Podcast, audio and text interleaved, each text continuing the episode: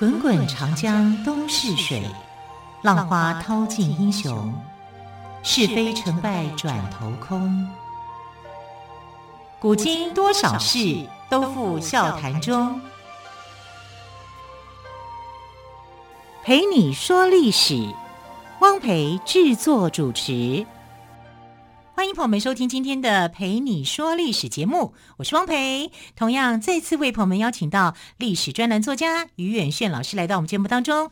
老师好，主持人好，听众朋友大家好。老师今天好像要跟我们说楚庄王的故事。对，楚庄王感觉他的故事性还蛮强的。对啊，因为其实楚国在春秋战国时代一直以来就是一个大国。嗯，好，尤其在春秋的时代啊，他所的表现来讲是非常好的，尤其楚庄王。他叫春秋五霸，春秋五霸，对啊，春秋五霸里面其中一个有一个人一定会有他啊。如果呃我们讲春秋五霸，就是齐桓公、宋襄公，对，秦穆公啊，楚庄王，楚说楚庄王，嗯，对。除了齐桓公跟晋文这两个这个王哦，经常被提到以外哦，其实另外一个就是楚庄王啊。但楚庄王是南方的一个大国，可是他在继位的时候啊。他那个时候，他的父亲去世啊，他的父亲去世以后，他就继位。可是继位的时候，你想想看，其他的这个公室王族的人会怎么看他？可有些人有些人就看他，觉得说这个小屁孩，你能够做些什么啊？就起来就造反。所以他有两个，这个有几个人呢？包括一个是他的这个呃叔侄兄弟哈，就是叫做、呃、公子燮啊，还有个叫窦克，窦克是一个大臣。好，窦克的后人有一个。啊，就是后来我想，我们曾经提过的叫做斗骨鱼兔，我们在讲那个斗是争斗的斗，斗争的斗，小鱼兔的好特别的姓氏，对，很特别。对啊，他是姓斗哦，他不是姓斗骨哦。嗯哼。那我们曾经讲过说，这个呃，陆游有一只小猫咪。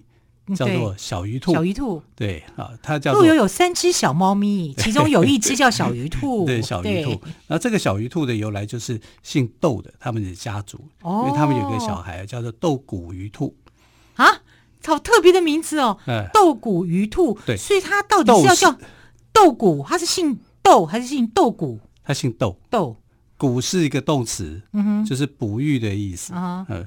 就是我们在讲的养东西啦，嗯啊，养一只鱼兔就是小老虎，所以它的名字叫做斗骨鱼兔。全名来讲，它姓斗，骨鱼兔呢是一个形容，就是说它是老虎养大的，啊，老虎养大的一个小孩啦。哇，对，老虎养大的小孩，对，那他的行为举止、发音、说话是后来才改变的吗？呃，应该就是他。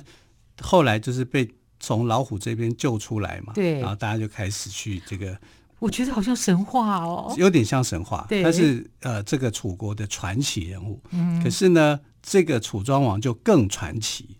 啊，楚庄王传奇在哪里呢？因为他这个即位的时候就有内乱。啊，家里面的人可能就看他不眼不顺眼，然后就勾结大臣啊，要来跟他造反。尤其那个时候呢，他去攻打一个国家叫舒国，舒就舒服的舒啊，这是呃靠近楚国的一个小国家。他他命令他的这个宰相，楚国的宰相有个特别名称叫令尹，啊，令就命令的令，伊尹的尹，啊，这伊人的伊去掉人字边，啊，这个令尹就是楚国的宰相的意思。当时的楚国宰相叫成家，啊，姓成。这个姓成，其实在台湾还是有看看过了，不是成龙哦，成龙不姓成啊。啊，那那另外还有一个太师叫潘崇，啊，就是成家跟潘崇去攻打这个苏国。其实他派这两个人去攻打苏国的时候，呃，其实换句话说，他旁边的这个保护他的势力就比较小啊，所以当时这个呃公子燮跟窦克两个人呢，就决定要造反啊，要。要想办法，就是要把它推翻了，推下来。结果没有想到，哈，就是呃，这个令尹跟太师很快知道以后就回来，回来以后就把他们两个打败了，啊，然后同时呢，呃，他们两个人被打败之后，又遭受到一个一个叫啊吉离的人，哈，这是一个呃姓吉名离的一个大夫，楚国的大夫，啊，就把这两个造反的人给杀了，所以他的政局暂时是稳定下来。但是楚庄王这个时候的表现反正很奇怪。照理讲，你这个结束一个内乱，你应该是要很英明，对不对？啊，你要去整顿啊，做什么啊？没有，他干嘛呢？每天吃喝玩乐，左拥右抱，左边抱的是郑国的美女，右边抱的是一个越国的美女，每天抱着美女睡觉，要不然就是到处玩。那其他的臣子看了以后会觉得怎么样？没救了。对呀、啊，我好不容易帮你平定内乱，对，结果你在乱七八糟，耽溺于女色当中，是。大概就是这样的一个想法，就就就觉得这样的呃国王哦惨了，比前一任的国王还更，更糟糕，更糟糕。那忠心一点的人就会去劝告他，对不对？然后当时有个姓武的叫武举，嗯哼，啊举举就是举人的举，举人的举，对，他就啊、呃、要去劝告他。可是劝告他的时候，你知道楚庄王那时候下命令说，谁敢拿这个东西来叫我不要吃喝玩乐，要劝谏我的，一律杀头。啊，对，那你怎么办？如果是你，你敢劝谏吗？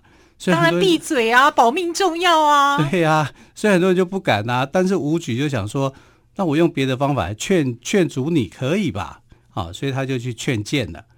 这个武举啊，他是伍子胥的这个先人哦。啊，伍子胥我们就听过了吧？对啊，他有一个祖先叫伍举啊，就是在这个楚庄王的时代，他就去说了。大王啊，我今天我也不是要来劝谏你，我只是觉得我们来猜一个谜好了，有一个谜我搞不懂，请你回答我。哎，他用了一些方法就对了。哎，对对对，他就说他们家这个山丘上面啊有一只鸟，三年哦都没听过它在叫，它就一直站在那里啊，也不叫，然后也不飞，这什么怪鸟啊？为什么会这个样子？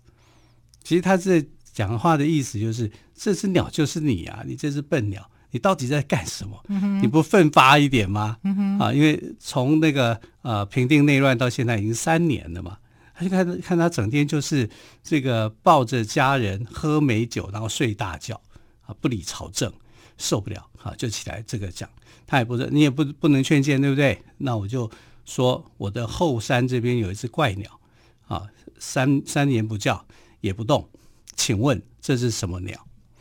其实答案应该就是楚庄王他自己啦。那楚庄王就说：“嗯，我知道这是什么鸟。我告诉你，它不飞就算了，它一飞就冲天；它不叫就算了，一叫就鸣人，哈，就会很会吓死很多人。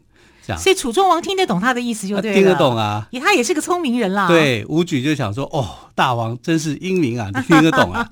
他就准备回去睡觉了。结果讲完以后，楚庄王就忘了。”继续，真的是记得不快，忘得不慢呀！对，而且他玩得更凶。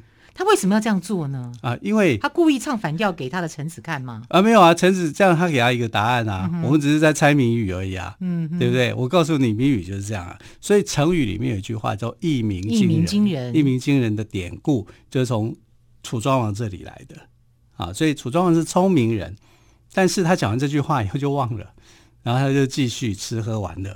啊，就是照样啊？为什么呢？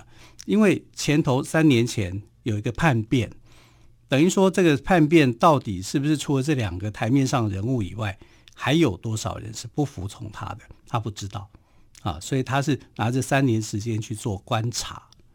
啊，那你讲了我就我就听了吗？那不就很奇怪？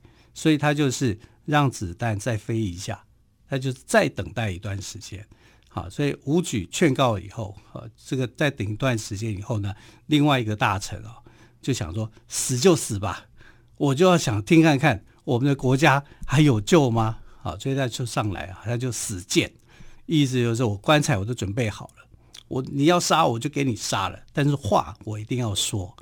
好，他就不像武举那样，武举是一个比较婉转的方式去讲的，啊，那讲话的这个就比较直接。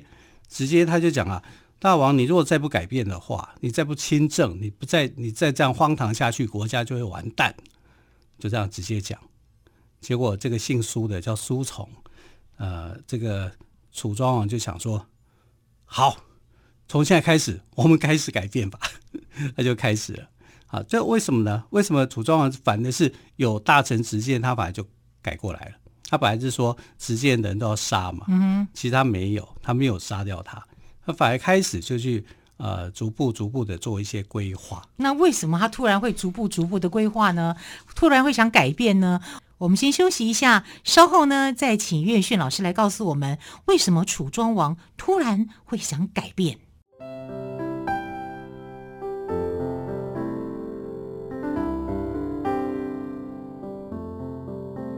听见台北的声音，拥有颗热情的心，有爱与梦想的电台，台北广播 FM 九三点一。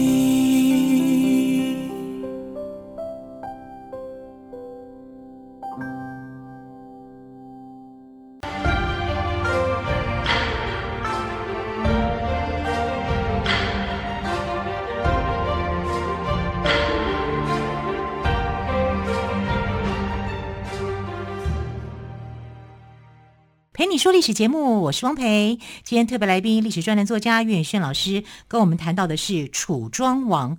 那么，老师，你刚刚提到哦，原本纵情声色的楚庄王呢，突然他想改变了，这个原因跟关键到底在哪里呢？所以，他要变成一鸣惊人的鸟啦，哦，对不对？他这只鸟要从这个也不飞也不叫，要变成飞得又大又远，然后叫得又大声。对，因为飞得越高，看得越远。那是海鸥 啊！对对对对，讲错了。好，那它是一只怪鸟。那这只怪鸟其实它的命运很坎坷啦啊，因为它一即位的时候就发生内乱嘛啊，所以内乱平定以后，它就用三年的时间啊去做观察。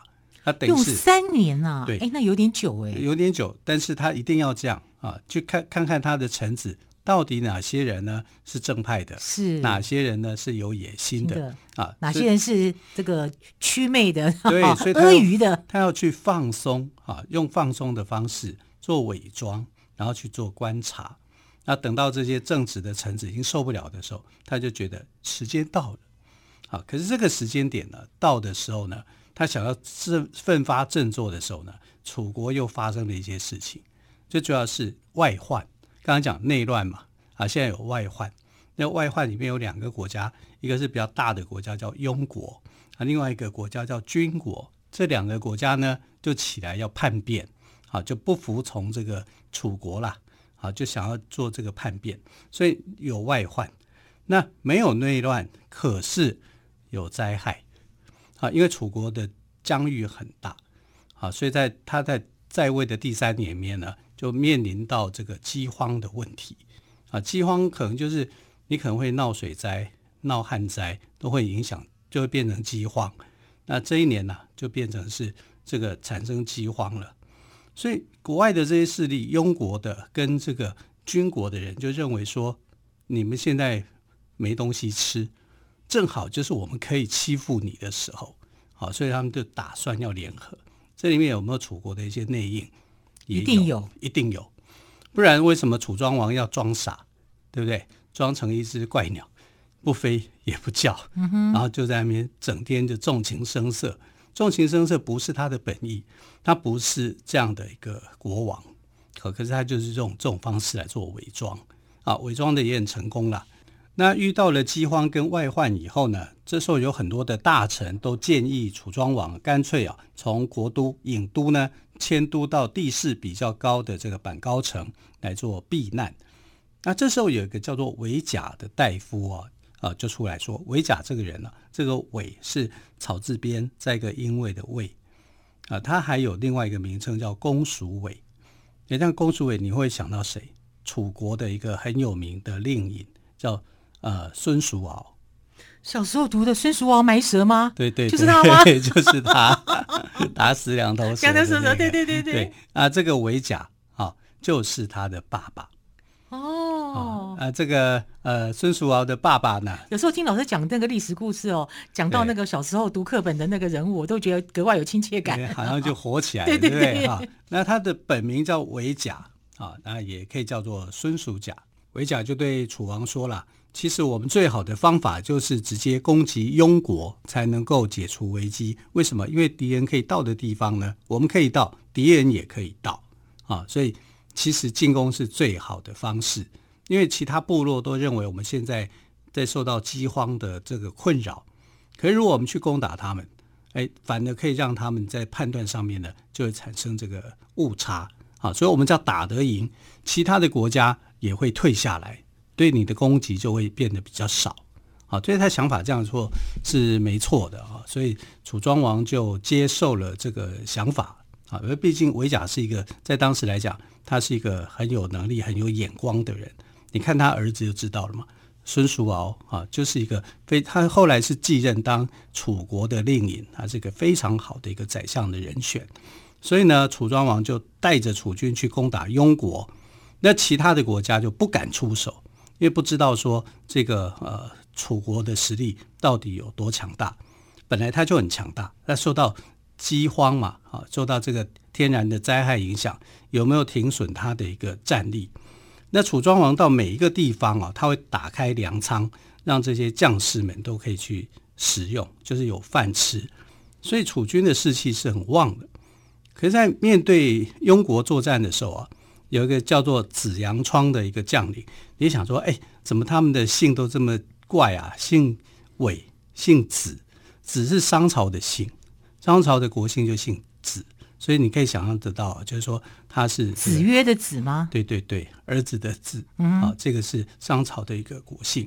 那这个叫子阳窗的这个将领啊，被庸国俘虏，可是他千方百计哦逃出来，然后就对楚庄王说，庸国现在的内部的一个状况，就建议他，呃，我们要用大军直接去攻打消灭庸国。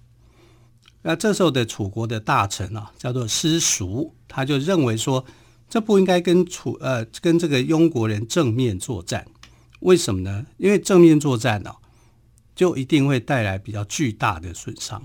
大家双方面都是这样啊，列兵做陈兵作战嘛，就算是赢了，也赢得很惨烈，就对了，对就是会惨胜了。对啊，所以呢，要怎么样？示弱。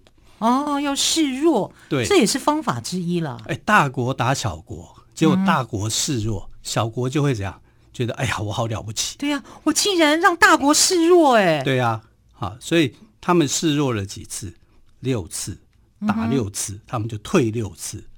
那庸国庸国的人就认为说，哎呀，楚国不过就是一个纸老虎嘛，就是小鱼兔嘛，你看这很好欺负嘛，对不对？六次都被我们打败了。他们不堪一击啊！啊，所以这个因为六次实在次数比较多啊，所以他们已经打惯了，就觉得楚国很好欺负。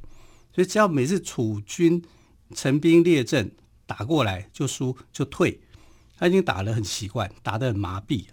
可是打到第七次的时候就不一样啊！第七次的时候怎么打的呢？就啊，楚国又来打了。那英国的人认为说，还是会被我们打败的。他已经连败我们六次了，呃，还能够打打赢我们吗？不可能。好，所以他们就开始就变得松懈。很多的这个本来你是呃边疆防守的很多人的，可是这次来啊，他们就不太怎么想防守。为什么呢？